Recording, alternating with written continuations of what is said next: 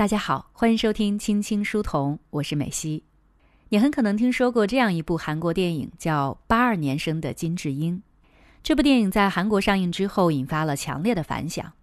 电影讲述的女性生活困境、女性职场歧视等话题，让很多女性同胞感同身受，甚至引发了社会各界的广泛讨论。而今天我要分享的这本书，就是这部现象级电影的原著小说。我刚说到，电影版本引发了很多的争议和讨论，而原著小说也同样造成了轰动性的效果，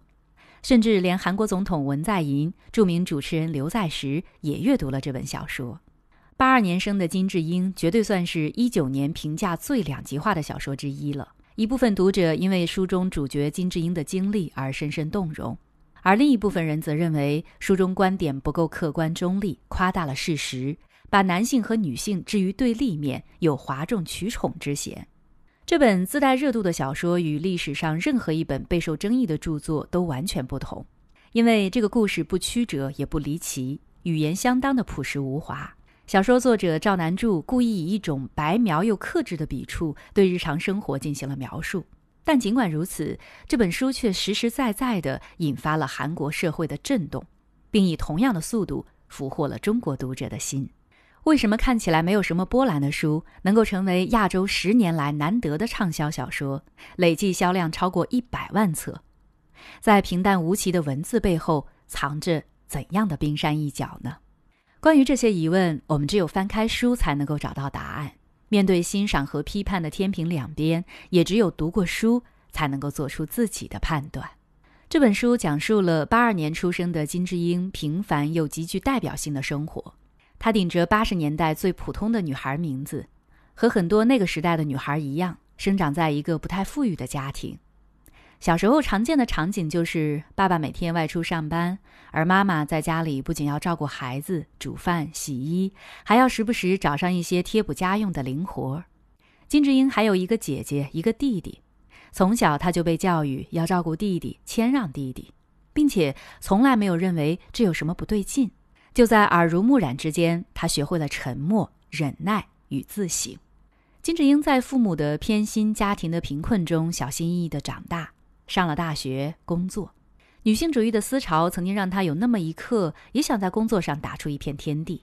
但是之后结识了丈夫，顺理成章的结婚，并且在家人的催促下生下了孩子。更像许多韩国女性一样，为了更好地照顾家庭而主动辞去了工作。开始了家庭主妇的生活，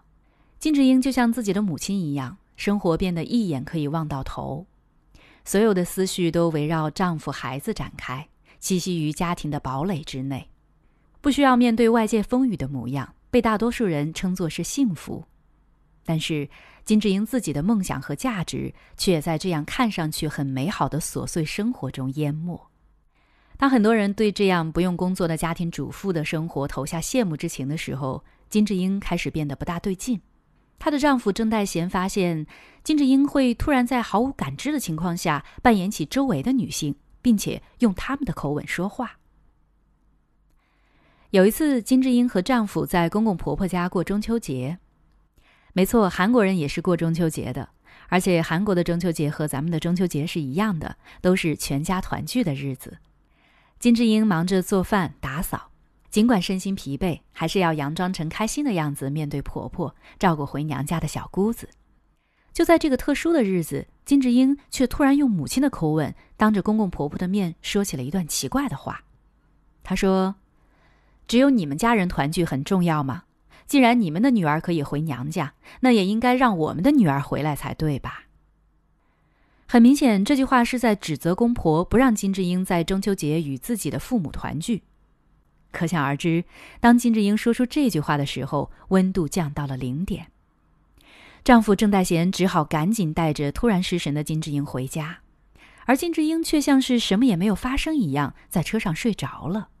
除此之外，金智英还曾以一位大学时代女性朋友的口吻对丈夫说：“你还把我当成二十岁的车胜莲啊？”那个在太阳底下发着抖向你表白的车胜莲，郑代贤听到这句话，顿时僵硬起来，因为这位叫做车胜莲的女性朋友是他与妻子的共同好友，但是这段将近二十年前的告白往事，却只有当事人两个人才知晓。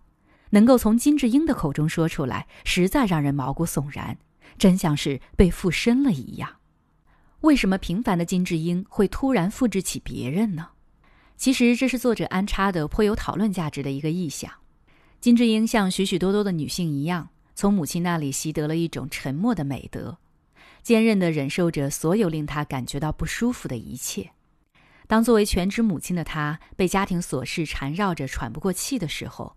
当她努力承受着妻子的责任、母亲的责任，却把个人价值迷失在社会赋予她的身份之时，她终于难以负荷，因此产后抑郁症爆发，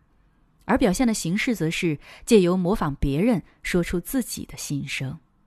你看，就连生病，金智英仍然难以说出自己的苦衷。仔细想想。这幅画面是不是有点似曾相识？这其实是东亚女性的共性之一，而这样的女性形象也常常出现在我们的周遭，可能是我们的母亲、我们的奶奶、我们的阿姨等等。这就引申出了下一个问题：金智英为什么会生病？首先是大环境造成了金智英的疾病。在八十年代，金智英成长在以男性为主导的大环境中。比如，从来没有人质疑过身份证上男性以阿拉伯数字一开头，而女性则是以二开头。在学校里，永远是先排男生的学号，再排女生的学号。所有事情也都是男同学先开始，无论是排队、做报告、检查作业等等。工作之后，即便有晋升的机会，上司同样会优先考虑男性职员，而不在乎工作能力更强的女性职员。因为女性生育的时间对于老板来说是一种没有必要的沉没成本，这意味着女性职场发展受到了严重的阻碍。据书中介绍，女性主管比例逐年递增，但是截止到二零一四年，也仅有百分之十八点三七，也就是说，十名女性中只有不到两名有主管职位。更残酷的是，二十世纪八十年代的韩国政府正在实施节育政策。当时只要是女婴就可以合法的执行终止妊娠手术，因此在二十世纪九十年代的时候，性别失衡达到了顶峰。这意味着对于男性的偏爱最终造成了社会的性别失衡，而性别失衡也将衍生出一系列的社会问题。除了大环境之外，丈夫的冷漠是金智英生病的导火索。郑代贤深深的爱着金智英，照顾她的情绪，为妻儿努力工作，但尽管如此。他仍然会在不经意间重伤金智英，忽视一个全职妈妈为家庭牺牲的一切。比如，在郑代贤说服金智英生孩子的时候，显得理所应当。他甚至说：“我会帮孩子换尿布、泡奶粉。”在他的思维中，他把生孩子、照顾孩子的过程认为是妻子的天然责任，而丈夫只需要帮一帮忙。但当金智英把自己的困惑抛给丈夫，说自己将失去青春、失去社交、失去工作的时候，丈夫却只是说了一句：“智英，你不要总是想自己失去了什么。”最终，金智英只能不舍得离开了热爱的工作，这为金智英的生病埋下了深深的伏笔。最后，我觉得也是最重要的原因，在这温水煮青蛙的生活中，金智英并没有觉察到自己病了。有很多次，他曾经迟疑过、怀疑过他的遭遇，但是他却没有一次为自己解释、辩驳、反抗，而是选择了接受。在学生时代，金智英曾经在公交车上被不良少年尾随，父亲听到了之后，却批评金智英裙子太短。金智英不应该对所有人笑，也不应该去离家太远的补习班。金智英接受了。工作之后，客户在酒局上讲着黄色笑话，疯狂向金智英灌酒。尽管金智英心中无数次的咒骂，但她仍然接受了对方的无理取闹。结婚之后，尽管她还没有想好要不要抚育一个孩子的时候，丈夫让她生下了一个孩子，她也接受了。正是这般一次次的接受，最终导致了金智英生病。在小说的结尾，金智英开始接受心理治疗，病情也随之好转，但是仍然会偶尔变身为身边的女性，并以他们的口吻说话。而丈夫也为此感觉到无能为力，而在电影中，导演为金智英设置了一个完美的结局。金智英最终把自己的故事写成了书籍出版，在迷失中觉醒，找到了自我价值，然后牵着丈夫和孩子的手，一起沐浴在朝阳之下。在电影中，金智英活出了理想中的样子，而现实中的金智英却往往像小说中描述的一样，难以改变命运，在桎梏中周而复始。关于女性的生存现状与困境等宏观议题，当然并不是一朝一夕就可以改变的事情。这本书也没有想要挑拨女性和男性之间的关系，而是希望所有人都能够摆脱性别带来的刻板印象，能借由这本书开始正视女性默默付出背后的牺牲和无奈，并给予周遭的女性足够的尊重，而不是偏见和苛责。同时，这本书也让我们警觉。作为社会和家庭的一份子，忽视女性的生存压力和不公平的待遇，就是让无数的金智英再次重蹈覆辙，而她们很可能就是我们的母亲，就是我们的女儿。正视问题，或许才是解决的开始。消除偏见，向刻板印象和传统思想发起挑战，需要整个社会的共同努力。这也是这本书的作者赵南柱最想要告诉大家的事情。